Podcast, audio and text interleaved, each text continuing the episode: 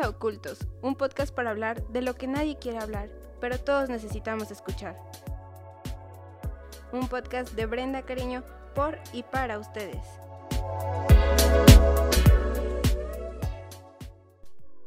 Muy buenos días, buenas tardes. En el momento en el que estén escuchando este podcast, espero se encuentren muy bien. El día de hoy tenemos un invitado muy especial, a Gabo, con el que vamos a tomar un tema que ya habíamos tomado antes, pero en el que quisimos tomar nuevos puntos sobre él. Sí, pues buenas tardes, estoy muy feliz de estar acá, de que me hayas invitado a su podcast, su podcast, y este, pues sí, todo Pues, bien. pues vamos a darle. Vamos a darle. Este, primero, eh, esto es sobre las redes sociales, la tecnología y el cómo nos sigue, nos sigue sorprendiendo, cómo nos afecta a nosotros como seres humanos. Hablábamos de lo que es el miedo al teléfono, lo, el miedo a no tener el teléfono, La nomofobia. la nomofobia. Sí, sí, sí. Es este. No sé si tú lo has sentido, yo, yo realmente no. Pero este. Sí he estado como. Que cuando estoy sin él, sí me da como ansiedad, ¿me entiendes? O sea, sí pierdo. Sí, sí siento esa ansiedad. Y. Poniéndonos a investigar un poco, eh, me di cuenta de que. Bueno, yo no lo, no lo sabía, pero. Vi varios este, como documentales en donde hablaban sobre el hecho de que los científicos buscan la manera de hacerte adicto al celular y se me hizo muy acorde, tal vez no, no es la misma droga como Como cualquier otra, alcohol, ajá. ajá, pero, pero por eso es como que tal vez hasta más peligrosa, ¿me entiendes? Como al hecho de que si es este... mm, ¿Sutil? Ajá, ajá, como las, lo- los efectos negativos se ven más a largo plazo que al corto. Entonces por eso como que tú dices, no, pues yo, yo, no, voy- yo no soy adicto a mi teléfono, yo no necesito estar con mi teléfono, ¿no? Pero poco a poco empiezas a tener más horas con él, empiezas a estar checando más. Y hay veces que... eh, y eso no es casualidad, porque en realidad todo lo que es marketing, todo lo que es investi- investigación neuro, Neuro, neurocientífica se busca, eh, en- enfocada a la ciencia, se busca hacer que el espectador esté más tiempo en, en sus computadoras o en las pantallas, ¿me entiendes? Sí, sí, sí. Mm. Este, de hecho, cuando me hablaste y me mencionaste esto, yo sí me quedé así como de qué es la nomofobia. Nunca lo había escuchado, o sea, para mí fue todo un término completamente nuevo. Dije, yo creo que no existe, es un término que apenas se dio. Resulta que se supone, hace como dos o tres años fue que salió, que estaban diciendo que le iban a cambiar el nombre porque se puede confundir con el miedo a las leyes por nomos.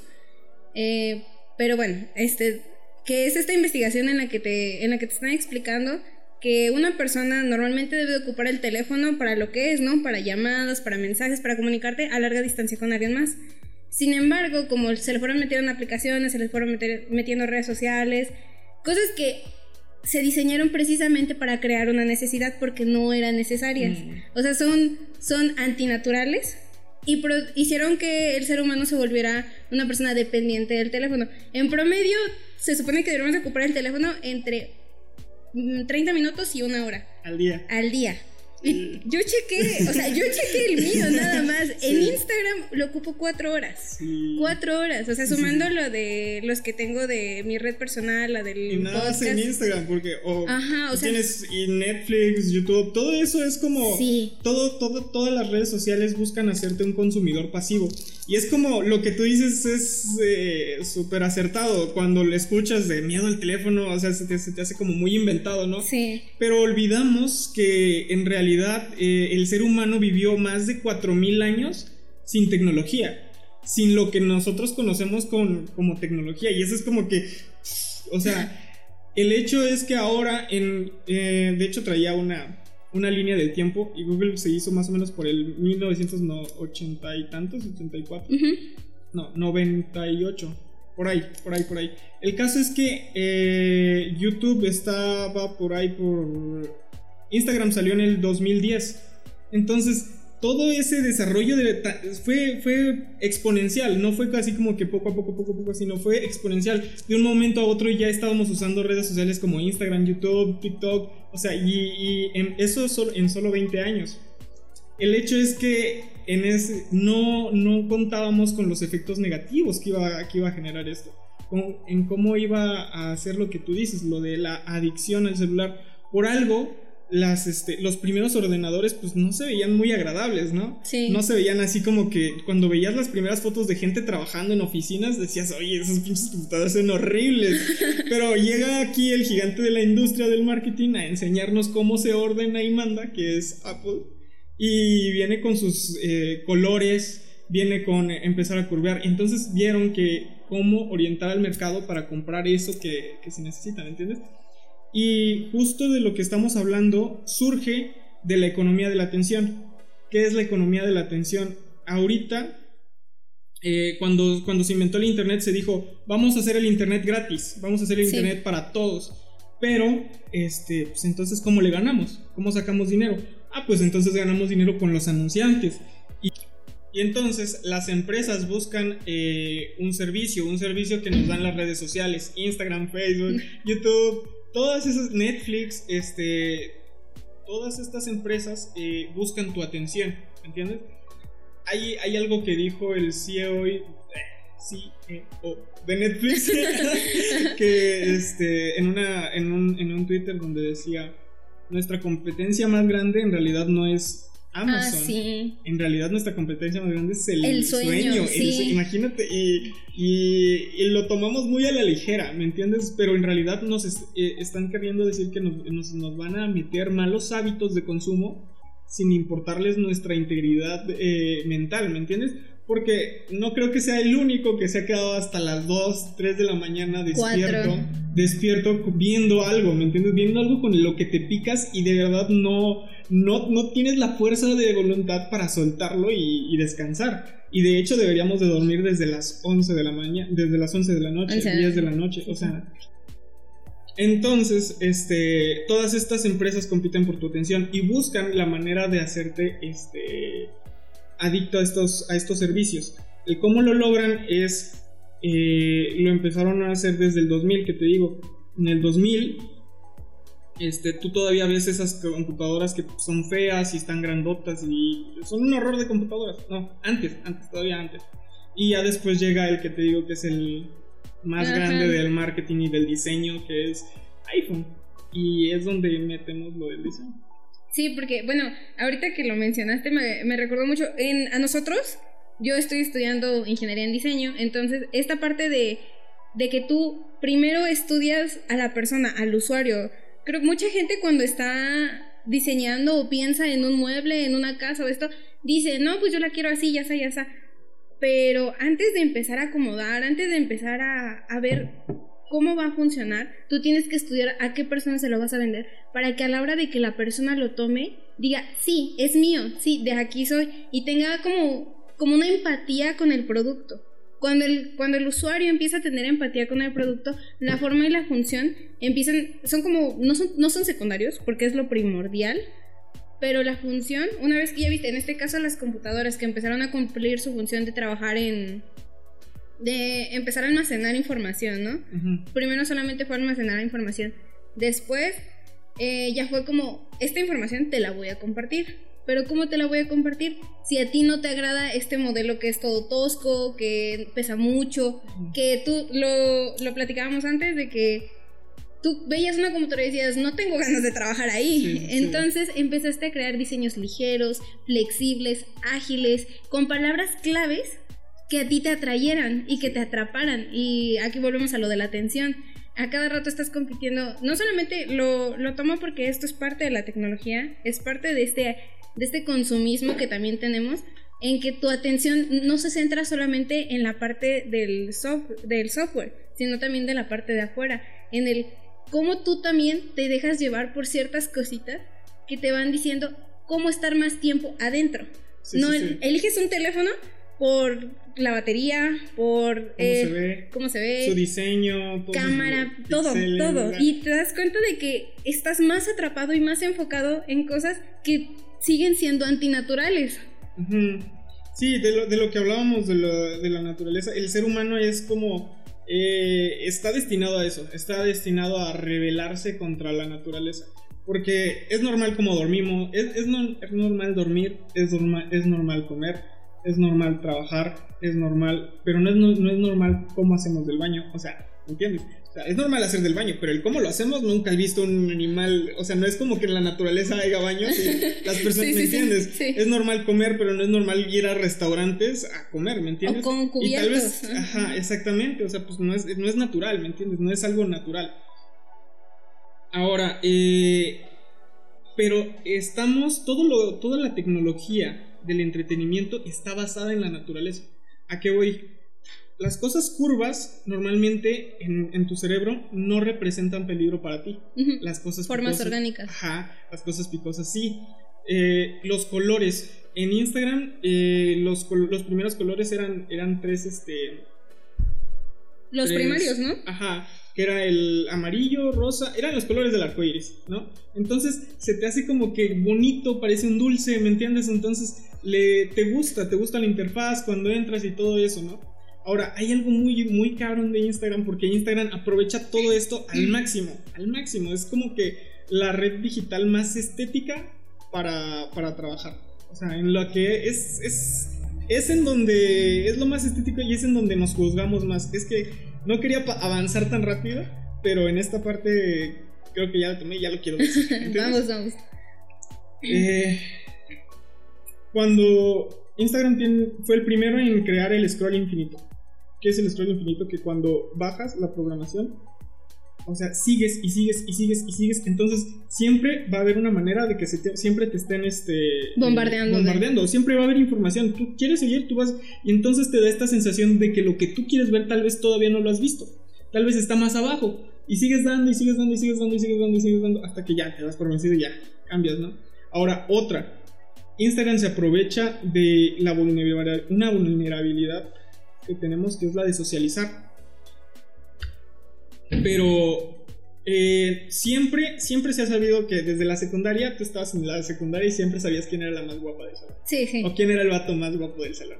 O quién era el más sonso, o quién era el más... O sea, sí sabes como que identificar esas personas, ¿no? Pero ahora lo tenemos medido, lo tenemos cuantificado, tenemos a esas personas, el número de esas personas en al ladito de su foto. Y primero Instagram quitó eso, quitó el, el número de seguidores y lo quitó de estar en grandote, lo quitó de, de, ahí y lo puso como que más abajo cuando, lo, cuando ya lo tenían ahí. ¿Por qué? Porque, porque los usuarios sentían que, que, estaban siendo presionados por no tener tantos seguidores. Los usuarios sentían como que se estaban, como una cierta discriminación y los estaba haciendo como infelices, ¿me entiendes? Sí. Entonces, eso lo ponían. Lo ponía, eso, eso viene desde el lado de la autoestima, están atacando tu autoestima y lo quitaron. Y después dijeron, no, pero es que cuando lo estaba ya arriba, pues las personas se esforzaban más por aumentar el número.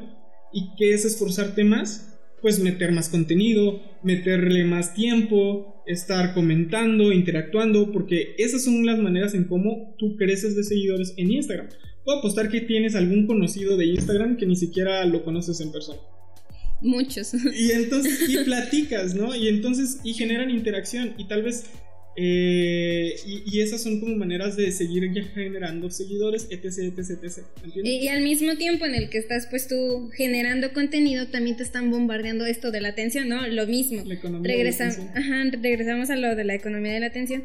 En lo que yo en el podcast pasado comentaba que a mí me decían de repente así como de pagas tanto y tú el anuncio de tu podcast tiene tanto, ¿no? Y yo decía, pues no, no creo que sea necesario. Y hablando ya de un tema social, o sea, ya, ya metiéndome a temas un poquito más sociales que no tienen tanto que ver con, con lo del... Con lo del... ¿Cómo se llama? Con lo del, este, lo del algoritmo. Yo como persona, conforme fue subiendo este, el número de, de, audiencia, o sea, yo no lo checo, realmente no lo checo, pero de repente las personas que me comentan empezó como a hacer más y al mismo tiempo empezó a crecer mi cuenta personal y al mismo tiempo empezó a crecer mi cuenta de, de, donde, de lo que estudio y esto. Y dije, ¿y si sí lo necesito? O sea, la seguridad que tenía de no, de, de decir, no, pues puedo vivir todavía un poquito más tranquila, empezó a decaer. Que si necesitas que interactuar, no, que sí necesito, seguidores. Que necesito pagar para que me den más atención. O sea, y te imaginas esto, o sea, es algo que he estado trabajando en estos últimos, estos últimos días, estos últimos meses, porque dije, puedo pagar para recibir más atención. Pero ¿sabes qué? Te voy a decir algo. lo que tú estás haciendo está bien porque tú no eres, o sea, tú ya tú no eres como que el consumidor. Ah, ajá, eres, pero... eres como que la persona, eh, tú lo estás viendo desde el lado de negocio, ¿me entiendes? Exacto. Desde el lado de negocio y está súper bien. O sea, porque eh, este, este es un problema en donde nadie quiere quitar el paso, ¿me entiendes? Porque de una u otra forma está funcionando, pero sí hay cosas como, como malas en cuestión de consumidor. Por ejemplo, en Estados Unidos, eh, la corte demandó el gobierno, el, el, de protección al consumidor de Estados Unidos, demandó a Tinder por Ah, dejar sí, que, que- que ciertas, este, que te contrataran de perfiles falsos y que los, los de. Tinder le- les tuvieran que cobrar a, las- a los consumidores y este y aún así este y, y, pues es un fraude, ¿no? Porque yo estoy en Tinder, veo a alguien, eh, le doy seguir, platicamos y, y después me dice paga esto, pago y este y después ese perfil falso jamás me vuelve a hablar en mi vida, ¿entiendes? ¿Hasta dónde está permitido el, el, el hacer dinero con nuestras vulnerabilidades humanas, ¿me entiendes? Sí. ¿Hasta dónde está permitido el. el... Que sí he usado Tinder. ya hablando aquí. ¿Hasta dónde está permitido el. eh, si pagas 100 pesos, vas a descubrir a así 10 personas que dieron like smash contigo, ¿me entiendes? ¿Sabes qué? Entonces es como que hijo de su madre. Creo que yo también vi esa, ese estudio en el que te decían, hasta el, el entrevistador o el- la persona que estaba al frente de, de todo esto decía, es que realmente, eh, hablando de Tinder, eh, no nació con la intención de que tú encontraras a la persona ideal, ¿no? Sino de que buscaras. Entonces al hacerte, se supone que esa era, era como su, su defensa de estas personas de, sí, tú me pagaste, pero porque tú sigues buscando y tú sigues op- ocupando mi No, aplicación y, te- y ellos ocupan esta vulnerabilidad de la inseguridad, de que no has encontrado, de que te sientes presionado socialmente sí, por no es estar con social. alguien. Sí. Y fíjate que es una presión social fuertísima porque eh, los millennials me- me- mediatizaron el amor. ¿Qué quiere decir? Lo idearon, lo hicieron a, a imagen y semejanza, le dieron un nombre, un cómo y cómo Un ser. concepto, ¿Y ajá. sabes qué? La, la- la imagen perfecta es Cookie sabes. La imagen perfecta es Cookie Loves. Que este. Eso es, es como de las, de las cuentas más fuertes de Latinoamérica. No, no, no es la. Creo que sí es la número uno a nivel Ajá, Latinoamérica. O sea, es fuertísima. ¿Y qué es? O sea, en realidad es una relación de pareja que están hablando. Muchos son niños que, se, que quieren eso, ¿me entiendes? Entonces van a hacer lo que sea para encontrar el amor. Y cuando pues, tienes una app de citas para encontrarte con alguien y que está con tus mismos gustos y etc, etc. Pero al final de cuentas, eh, lo, que, lo que en realidad está haciendo es que el amor no debería de ser un objetivo de vida. Ya cambiamos. Ya, ya, ya. Nos vamos a Pero retomar, re- retom- retomo, retomo. Hace un ratito estabas hablando de lo de las palabras. estabas Lo de las palabras claves. Ajá. Ajá, exacto.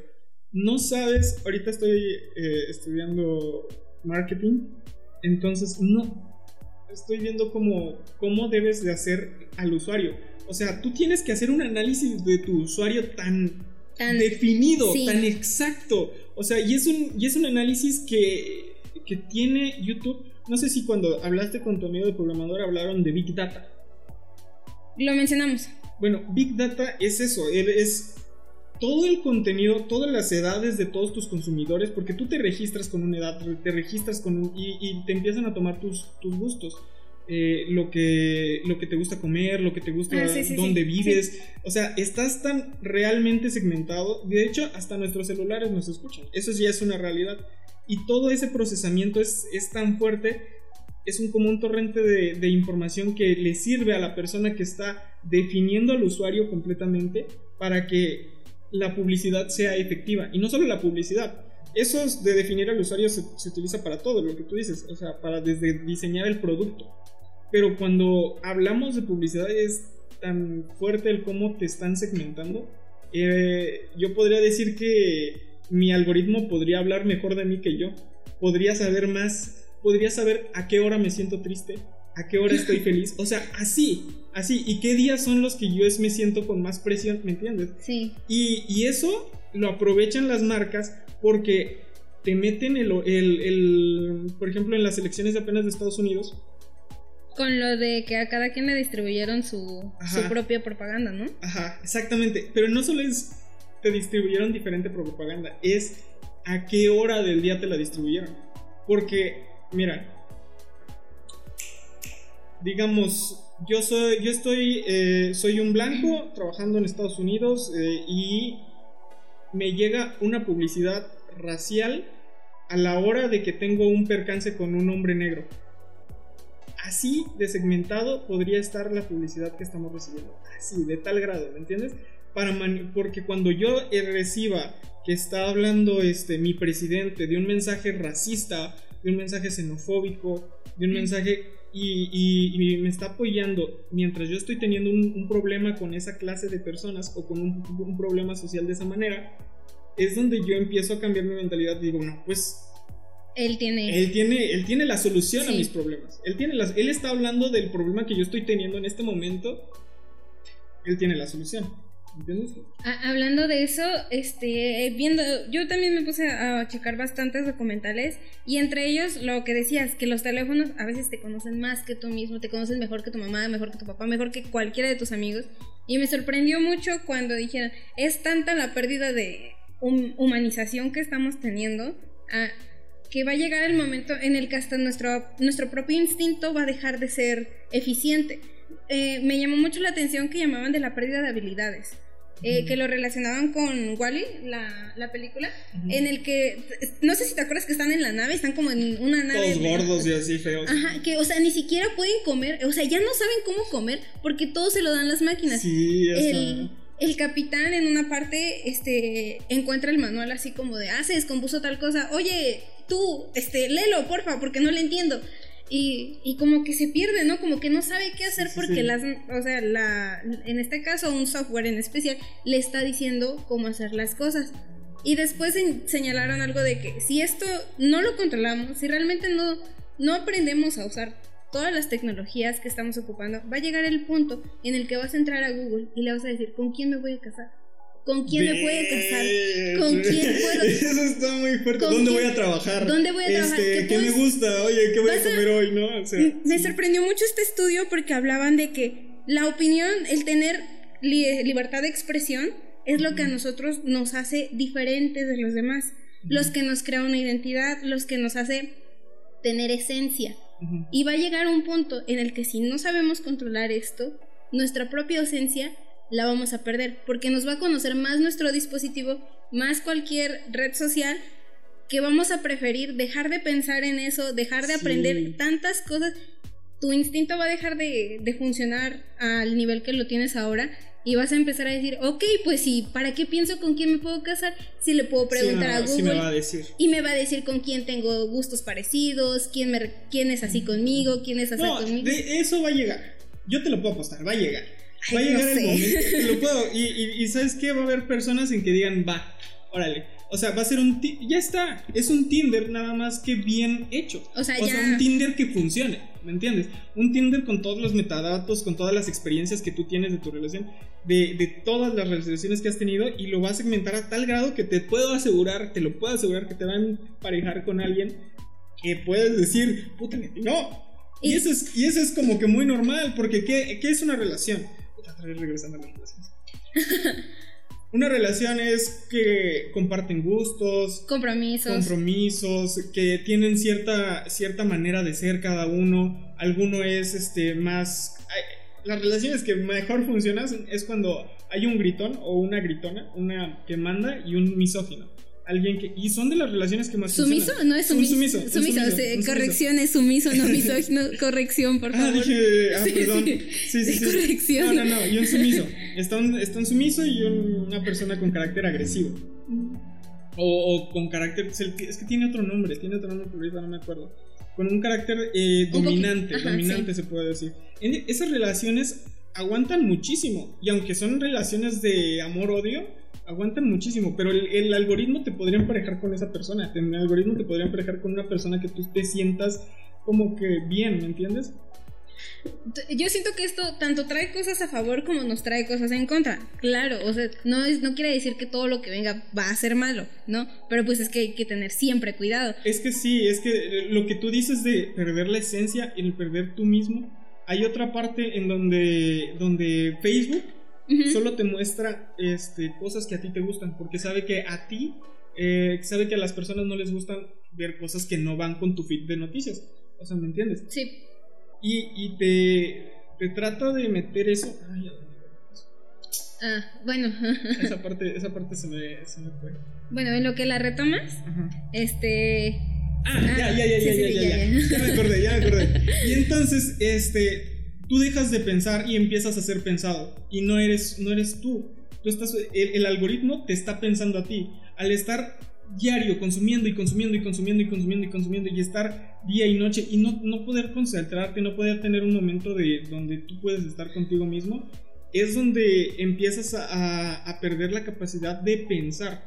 Porque la habilidad de imaginar, la, la, la, habilidad. la habilidad, habilidad para crear, ¿me entiendes? O sea, está comprobado que los mayores momentos de eureka es cuando tú le das el momento para que se pueda generar algo genial, ¿me entiendes? Sí. Tú sí, necesitas más o menos entre 25 y 30 minutos, el ser humano necesita entre 25 y 30 minutos para concentrarse en algo, ¿me entiendes? Y empezar, ¿no? empezar a concentrar. Y hace un ratito decías lo del celular. ¿Cuántas veces checamos el celular al día? Checamos 150 veces al día el celular. Entre un, en promedio, en ¿no? promedio, en promedio. Eh, el usuario promedio. Y eso es una vez cada 6 minutos. Una vez cada 6 minutos. Ay, estoy potente. O sea, eh, o sea, aunque nada más hagas esto, ya te desconcentraste de la tarea, ya no estás concentrado en lo que tienes que hacer. Y no te ha pasado que estás, eh, tienes, tienes algo que hacer, tienes una tarea, tienes un proyecto y te concentras tantito y de repente te llega una notificación y volteas y ves un mensaje y contestas y de repente te llega otra y otra y otra y empiezas a checar varias cosas. Y te perdiste. Y ya te fuiste. Sí. Te fuiste. O sea, el, el mayor eh, distractor es el ruido. Por eso el ¿Entiendes? De Así con una, una- una- un sonidito tan sutil pero tan destrozo porque ahí ya te llevaste otros 6 minutos que otros 10, 15 y entre cada interrupción una tarea que pudieras hacer hecho fácil en una hora ya te estás tardando 3 horas en hacerlo. A- ayer me pasó algo muy curioso porque precisamente acababa de escuchar algo parecido y este y dije, a ver, vamos a intentarlo, ¿no? Apagué el teléfono, lo, lo puse, lo escondí y estaba, te lo juro, estaba muy concentrada en, en hacer mi tarea, un diseño, estaba tan concentrada y yo estaba segurísima de mi diseño al inicio de, de esta, de esta, de esta, de esta tarea, pero dije, me empecé como a aburrir, ¿no? Porque ya no tenía ruido, ya como que empecé a sentir que, que no, no estaba tranquila. Me, me- me empecé como a aburrir, te digo, como a entrar en, en otros pensamientos y en otros y en Ansiedad. otros. Ajá. Y de repente llegó la idea. Chequé el reloj que había puesto. Pasaron 45 minutos en que me pasó, en que llegó la idea. 45 minutos. Y entonces, checando otros documentales también y más entrevistas y otras cosas, decían que el aburrimiento es tan importante. Aquí me gustaría meter lo de los niños. Y, espérame, Es- y durante ese espacio de tiempo, ¿contestaste mensajes? Ninguno, no escuché Durante ruido. ¿Viste algo? No, escuché- apagué la música, me senté, dije, de aquí vamos a ver si este si es cierto.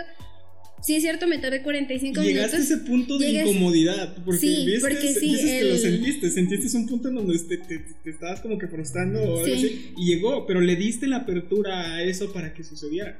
Y, y- pero espérate, aquí yo me, me llamó la atención con lo del estudio, porque llegué al estudio de lo de los niños que hablábamos también de que no es bueno darle al- lo- a los infantes, a niños menores de, de dos años, a algún dispositivo, porque sí es cierto, tienes que aprender a aburrirte para que ahí aprendas a hacer ciertas habilidades que sí son necesarias para la vida. El aburrimiento es tan importante y el teléfono o las aplicaciones o las apps o lo que quieras que tenga que ver con, con entretenerte no te va a dejar aburrirte. Y magnificas tu tolerancia. Magnificas tu tolerancia a todo. Entonces te digo, es un mitigador de la- las redes sociales, el YouTube, Netflix, este, Facebook son mitigadores de dolor. Entonces, eh, eso es lo que hacemos realmente. Fíjate que eh, no nos tomamos un tiempo para pensar, un tiempo para reflexionar en lo nuestro, porque estamos eh, siempre viendo lo de los demás o siempre tratando de no estar en donde estamos, ¿me entiendes? Porque si quisiéramos, si de verdad nos gustara en, donde nos encontramos, no, tendría, no estaríamos tan expuestos a, a las redes sociales, ¿me entiendes? Yo tengo un amigo una vez este, salí, eh, yo estaba trabajando con él en Puebla, éramos esos chicos que te dicen, eh, una promoción amiga, y, y, llegamos, nos mandaban a, diversas plazas y ese güey, desde que salíamos, desde que llegábamos, estaba con el celular y nada, estaba viendo memes. Y viendo memes. Y, luego estábamos en el, en el autobús y viendo memes. Y a cada rato, güey, mira este. Y yo sí, jajaja. O sea, está chido. Pero estábamos comiendo, pero no, hablábamos. Yo y, yo y él era, o sea, yo creo que nos hubiéramos podido haber dicho un chingo de cosas y platicar un chorro de cosas y hacer, o sea, ¿me entiendes? Hubiéramos, nos podíamos entretener, pero él estaba más metido en el, en el celular que otra cosa. Y, cuando estaba en, en, este, estábamos en la, sala, en la sala de la comida, su postura era como totalmente así o sea, totalmente inclinada con el celular y nada más viendo. O sea, como se me hizo una escena muy frenética del uso de las redes sociales. Se me hizo algo como que muy. Dude, no sé. Sí, sí. No sé si me entiendes. Me, llamó mucho la, atención también esto porque no sé si alguna vez te has encontrado con esa imagen de que está el viejito comiendo con, con, el niño chiquito y el niño chiquito está con el teléfono y arriba viene una frase así de niño no sabes cómo se cómo estás perdiendo el tiempo y, y, y sí, sí, sí, sí es cierto yo a mí sí me pasaba creo que me sigue pasando no voy a decir que no en el que tengo el teléfono, o sea, este miedo, regresamos a lo del miedo a dejar el teléfono, en el que yo sí soy de las personas de que sí apagó sus notificaciones, como dije en el podcast anterior hablando de este tema, sí apagó sus notificaciones, pero me salió contraproducente. A mí me salió contraproducente porque ya no veo qué notificaciones, al menos en Instagram, que es donde tengo más lo del el podcast, tengo que andarlo checando y checando y checando. Si no me están diciendo esto, si no me están buscando aquello. A veces estoy comiendo y siento una vibración y digo, puede ser Instagram, no puede ser Instagram, pero más vale, más vale checar, sí, sí, es como que ese. Y, y, y hasta sientes raro cuando no. O sea, hasta si ves el teléfono y no te ha llegado una notificación, hasta sí, hasta dices, no me ha llegado una notificación. Y esa es como que la manera en la que puedes castigar a cualquier persona. Eso es como que un, dato muy perturbador. Pero ahorita el, no tener atención en, en, las redes sociales duele. Y duele hasta el hecho de que, por ejemplo, yo... Y a mí me dolió fácil cuando yo vi que yo tenía un amigo al que yo quería mucho, me caía muy bien ese amigo y no me seguía en Instagram. Y yo sí, y fue así como de, ay, ay, ¿qué está, qué está pasando aquí? ¿Me entiendes? O sea, entonces, eh, es lo que te digo, cuando no recibes notificaciones o cuando hay, sí te afecta, sí te afecta de diferentes maneras. A unos más que a otros, pero poco a poco, conforme la adicción crezca, porque lo quieren disfrazar de que no es adicción. No puede volverse adicción. Que nada más es pura compulsividad.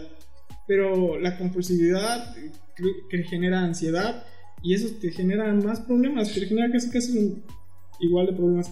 Y hay personas que mienten en redes sociales para, para, este, para ganar seguidores. Mienten hasta de cuánto tienen. O sea, y, ahí viene eh, un dato súper, súper fuerte. Auronplay es un youtuber que siempre se expresa fuerte, ¿me entiendes? o sea, sí, lo has visto. Sí, sí, sí. El de, Me, me, encanta, su humor me gusta, eh, vaya, porque es exagerado y le atina y todo bien, todo, todo, correcto. Sí, exactamente, exactamente. Y de repente dice, me revienta, o sea, ¿me entiendes? Sí, es muy... Y hizo eh, un video sobre una, sobre una banda de música diciendo es una mierda, no me gusta, no sé qué, no sé cómo las personas pueden soportar esto. Y siempre, al final dice siempre, pero esto es mi opinión. Si alguien es capaz de aceptar este tipo de contenido, pues allá ustedes. Yo los respeto y los respeto mucho más porque yo no puedo aceptar, ¿no? O sea, etc, etc. Y una, le llovieron con, de mensajes negativos de, eh, de que las personas están muy familiarizadas con la marca ya hasta hay un libro que se dice cómo hacer tu, cómo hacer tu banda una religión. Porque prácticamente así son. Entonces, entre todos los mensajes de hate, recibió el de una chica. Una chica de 12 que le escribió.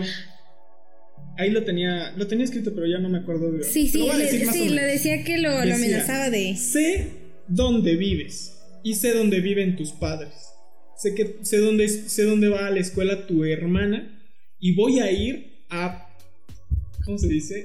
A pisarle la cabeza. Nadie se mete con y la banda, el nombre de la banda. Entonces lo que él hace, él hace un video, la, la expone, pero no la expone, no, no, No, sí, no, dice no, su dijo, persona, sí, sí lo vi, solamente- sí. Ajá, y, y- y le marca a sus papás, o sea, y es como el cambio de que te digo, afecta, nos está afectando fuerte porque estamos perdiendo la empatía. Y al no estar frente a la otra persona y decírselo de frente, tenemos, nos sentimos inmunes y de que nos puedan dañar de alguna manera y somos capaces de amenazar de esa manera a las personas. Lo que más como que te saca de onda es que sea una niña de 12 años. Así Dos. como- sí, o sea, era una niña de dos. Aquí hablando de la empatía, ay, este, que quisimos tomar este, esta parte de, de la empatía y de la humanización en, esta, en este podcast en especial, porque empezaron a salir muchos, mucha, la cultura de la cancelación es muy poderosa. eh, porque pues sí, yo creo que en algún momento cuando estaba lo de Ari, eh, una TikToker, la verdad no me acuerdo de su nombre, es Ujú, una TikToker sí. que este que empezó como ¿La a salir cancelaron? sí la cancelaron muy feo en TikTok pero o sea no eran como no eran no eran este cosas que tú dijeras es un video o son dos o son tres que salen seguidos que te salen seguidos en el en el este en el para ti de TikTok sino que eran 10 15 videos en los que ya tenías que estar baje y baje para que no te aparecieran y la bombardeaban a ella también muy feo de esta de todo esto yo no sé si se si Pero al fin- ¿cómo, cómo que la explica? Cuéntame más, cuéntame Ajá, más. o sea, ¿Qué, qué pasó? eran, Cuéntame, eran como de. Era como que creo que eh, algo hizo con su exnovio. Este, la cosa es que terminó mal. Échame el chisme, échame. terminó mal, terminaron mal. Le empezaron a decir que ella era una Ajá, era una sí. persona mala, ¿no? Y, Mm. y no, o sea, hay comentarios eran comentarios que bien puedes decirle tú y en mensaje, tal vez no privado, pero con las palabras adecuadas, ¿no? O sea, no necesariamente tienes que maldecirla, no tienes que Sí, agredirla No de ti- esa no tienes que manera, o sea, agredir- ¿Qué necesidad? Ajá, y eran comentarios que tú decías, ok, sí, se equivocó, la verdad sí se equivocó, la regó muy feo, porque eh, tal vez no tuvo que hacer un, un comentario tan... Pero el internet es eterno. El, ajá, El internet es eterno. Y un error que hayas cometido hace 10 años te lo pueden sacar ahorita. como una- lo que le pasó a... A este. A Kalimba, que lo siguen. No sé si conocen a Kalimba. Kalimba hace muchos años, como cuando yo tenía como 8 o 9 años, fue un chisme que sonó mucho porque supuestamente se había aprovechado de, de Una menores de. jovencita, Ajá, un de- alma. Ay, tan sonado fue que nos, nos acordamos, Sí, lo sí, estamos sí. sacando en este momento. Y actualmente creo que él ni siquiera hace música. De hecho, hasta está lo de San Calimba Redentor. Que esa jovencita tenga INE de lector. o sea, están. o sea, es- es- es ¿Te que imaginas se cómo? queda, o sea, lo funaron horrible. Lo funaron horrible. Y, y yo creo, a él le afectó tanto que tuvo que dejar de hacer música. A esta chava tuvo que dejar de hacer videos. Kuno es otro gran ejemplo. Sí. Kuno- Y nada más por un error que tienes que, en realidad, ok, es que. Pero nadie es perfecto. Nadie es perfecto. Todos, todos somos capaces de llegar en algún momento y este. y decir algo que tal vez está mal.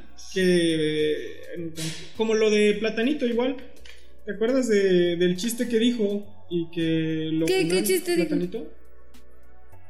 ¿No te No, no, no, no quiero. No, no, no sé del chiste. Es que, eh, bueno, él hizo un chiste en donde hablaba de unos niños que se habían muerto quemados en una guardería. Ah, sí. Ajá. Hizo un chiste al respecto. Hizo un chiste al respecto. Pero lo sacaron de contexto. Porque to- para empezar, para empezar, todas las personas dentro del, del- del lugar se rieron.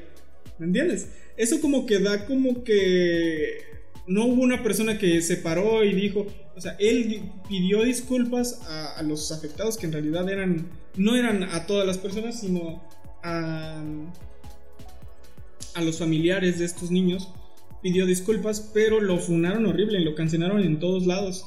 Y este, es, es lo que te digo, es esto de esta cultura de la De la. cancelación. Sí, y es que esta habla de mucho de la pérdida de empatía que tenemos con los demás, por eso la, la sacamos algunos ejemplos que son conocidos.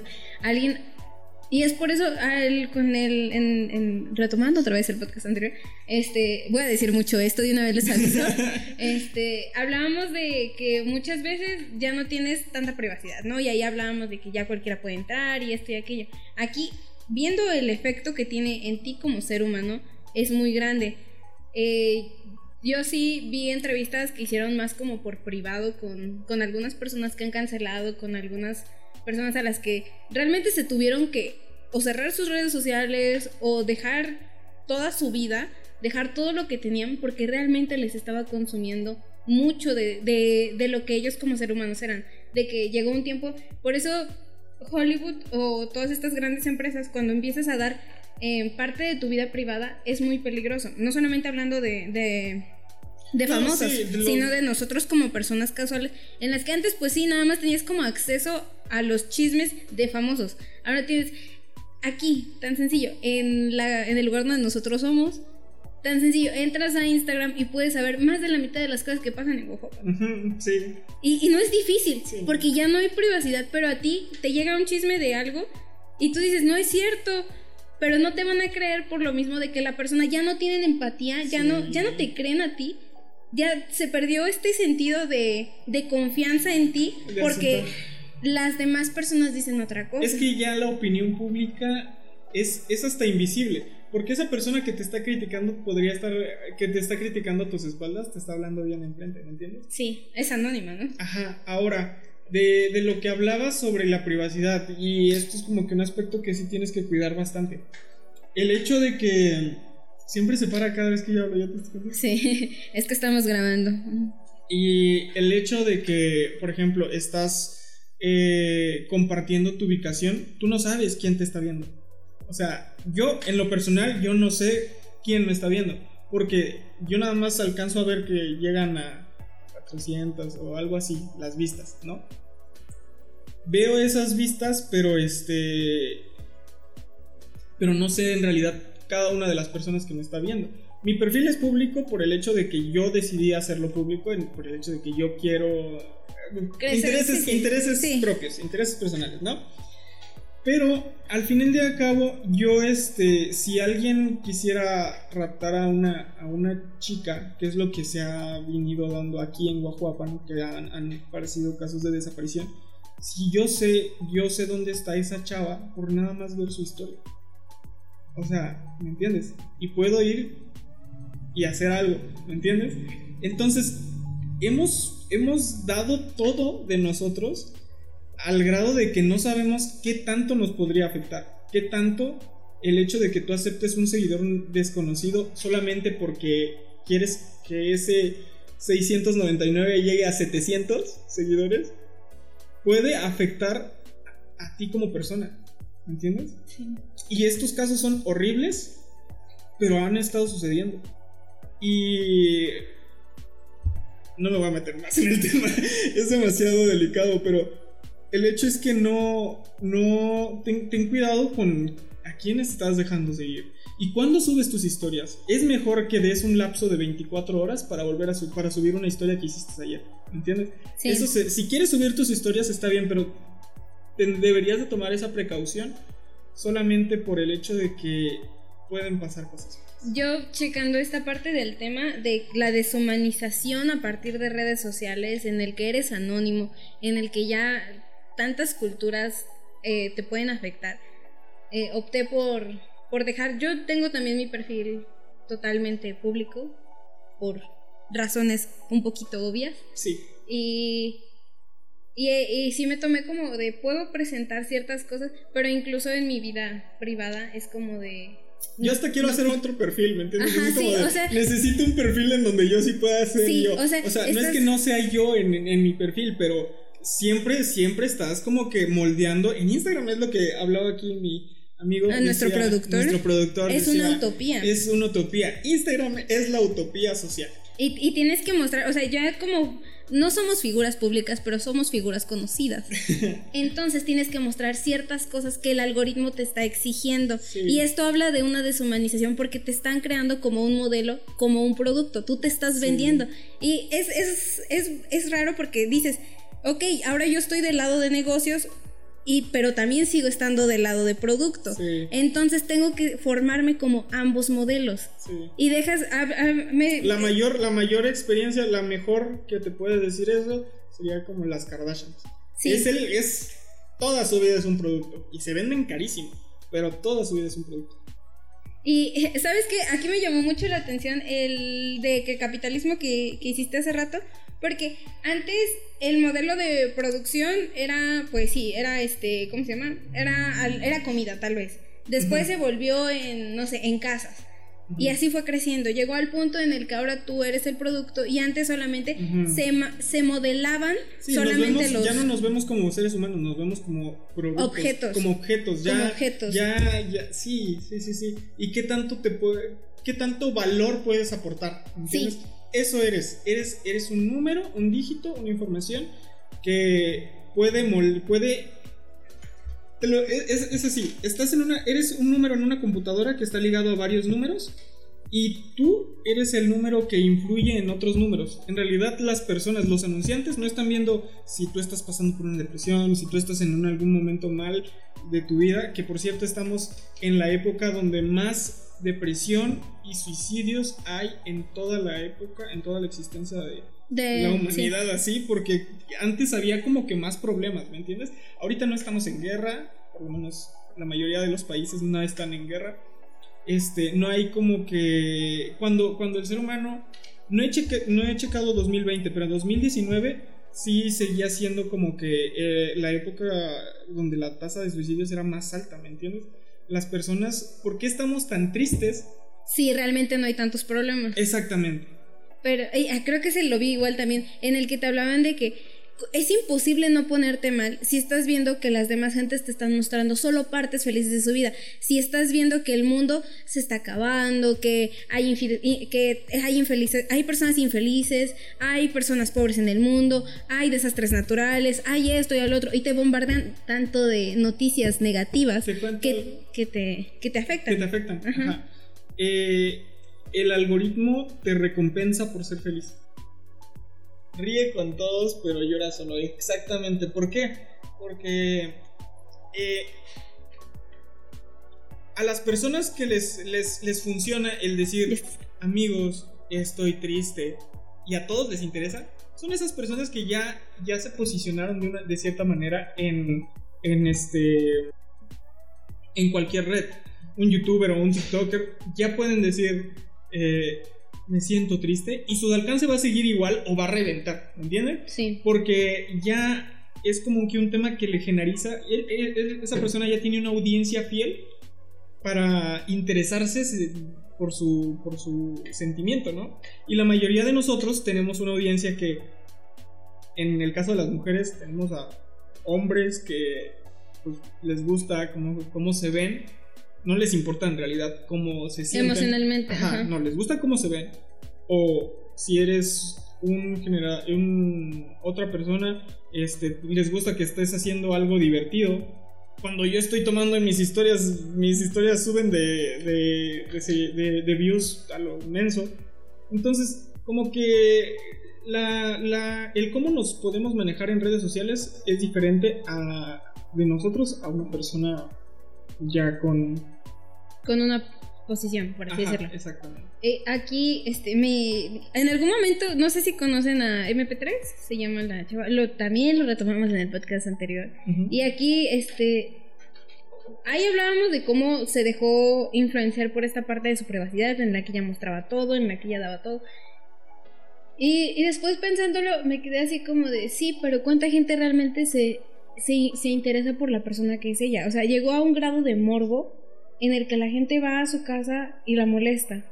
En la que la gente va y entra y busca información que realmente es muy personal, pero que ella dio el acceso a que la, a que la tuvieras. Y en lugar de decirle, oye, realmente necesitas ayuda, eres una mujer que necesita ayuda psicológica, que necesita tal vez ir a terapia o tener atención para mejorar esta parte de tu vida en la que pues estás brindando todo. No, la gente va se pierde esta empatía, va y la molesta más y le provoca más hate y al mismo tiempo ella se siente más agobiada. Y está, y está hasta en, de los dos lados, ¿no? Porque hay youtubers que ya no pueden salir, ya no pueden salir a la calle.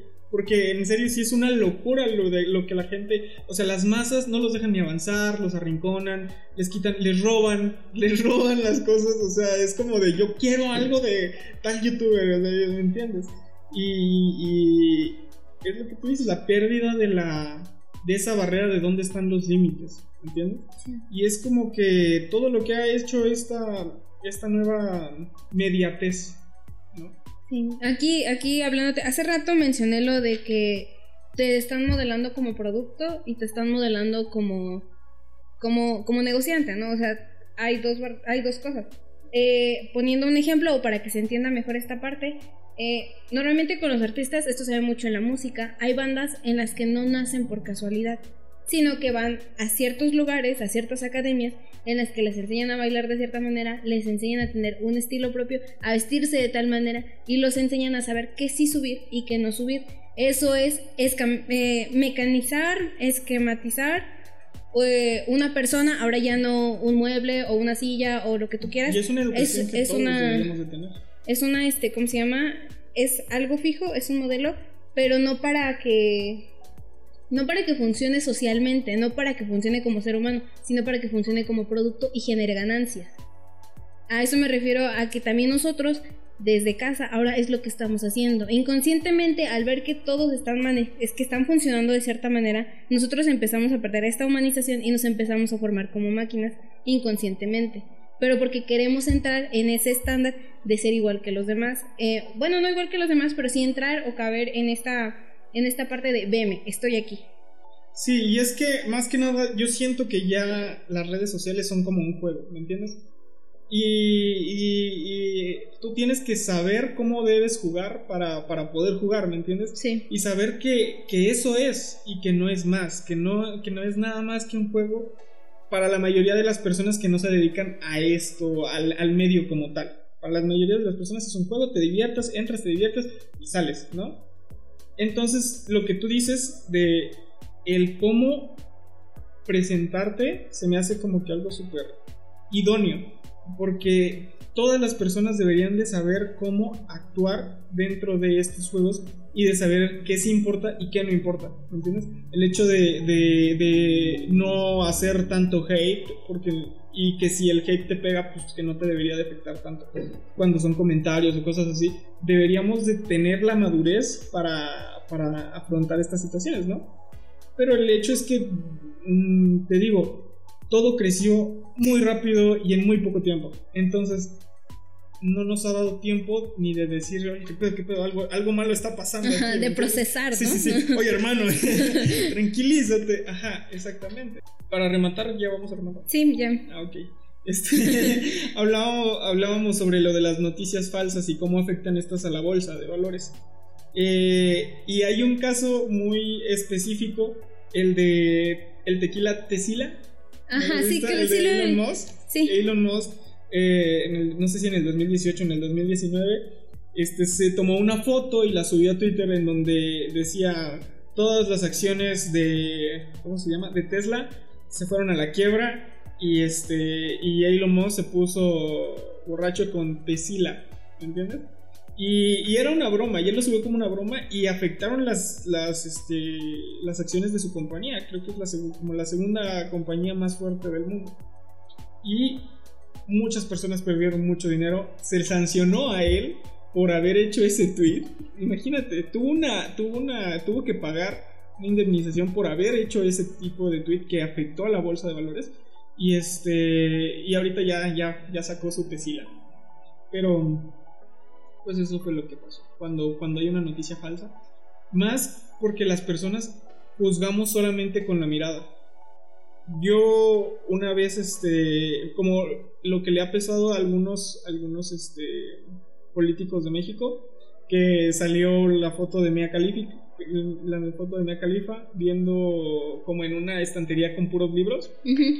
Y dicen felicidades a esta señorita joven, ajá. Y eso es falso, pero de una u otra forma afectó porque creo que fue el, eh, no me acuerdo si un diputado, el que la retuiteó, lo, compartió. Y este, y cómo se ve su imagen afectada ante, esas situaciones, ¿no? Y no solo, no solo eso, sino que cada noticia falsa afecta no solo a la economía, sino a la perspectiva de las personas, de cómo vemos a las demás personas, ¿me entiendes?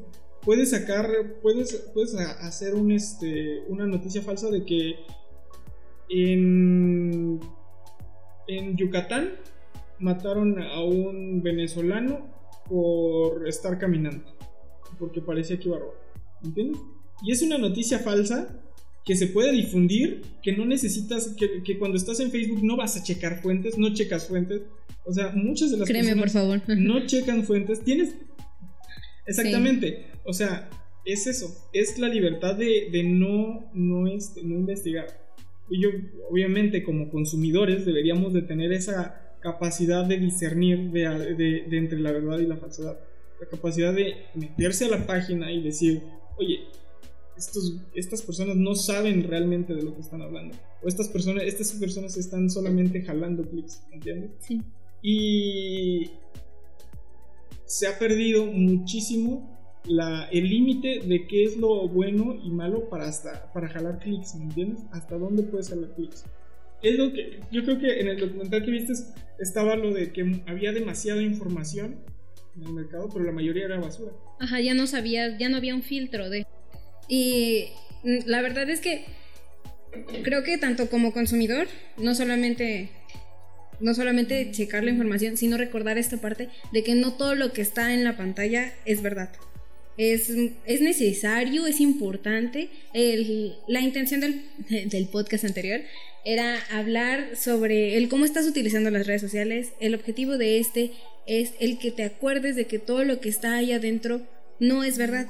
Sí, y que no debe de afectarte de una manera tan fuerte que aprendas cuáles son las reglas del juego, que entiendas cómo te está tratando el algoritmo, de que entiendas qué estás, qué estás ofreciendo, qué estás dando tus, qué, estás dando para saber cómo defenderte, ¿me entiendes? Sí.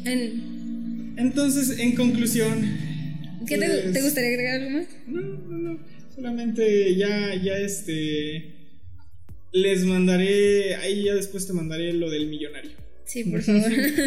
y este, yo la verdad espero de ver, que les haya gustado mucho este podcast. Fue muy movido, estuvo muy interesante, hubo muchas risas, pero se trató de hacer la de la forma más digerible posible porque al menos este tema que fue más enfocado a esta parte de la salud mental, de, de, la parte social que, que involucran tanto la tecnología como redes sociales, es importante que la volvamos a tomar en cuenta para que no nos afecte tan fuerte, que el golpe no sea eh, que el golpe no sea tan de sorpresa como lo ha sido estos últimos años, que los índices de depresión bajen, los índices de soledad no se sientan tan fuertes como ha sido.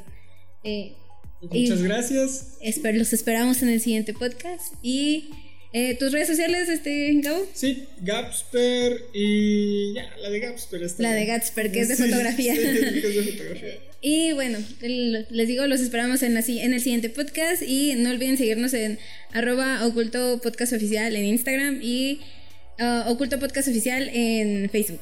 Y ya, que tengan una bonita semana.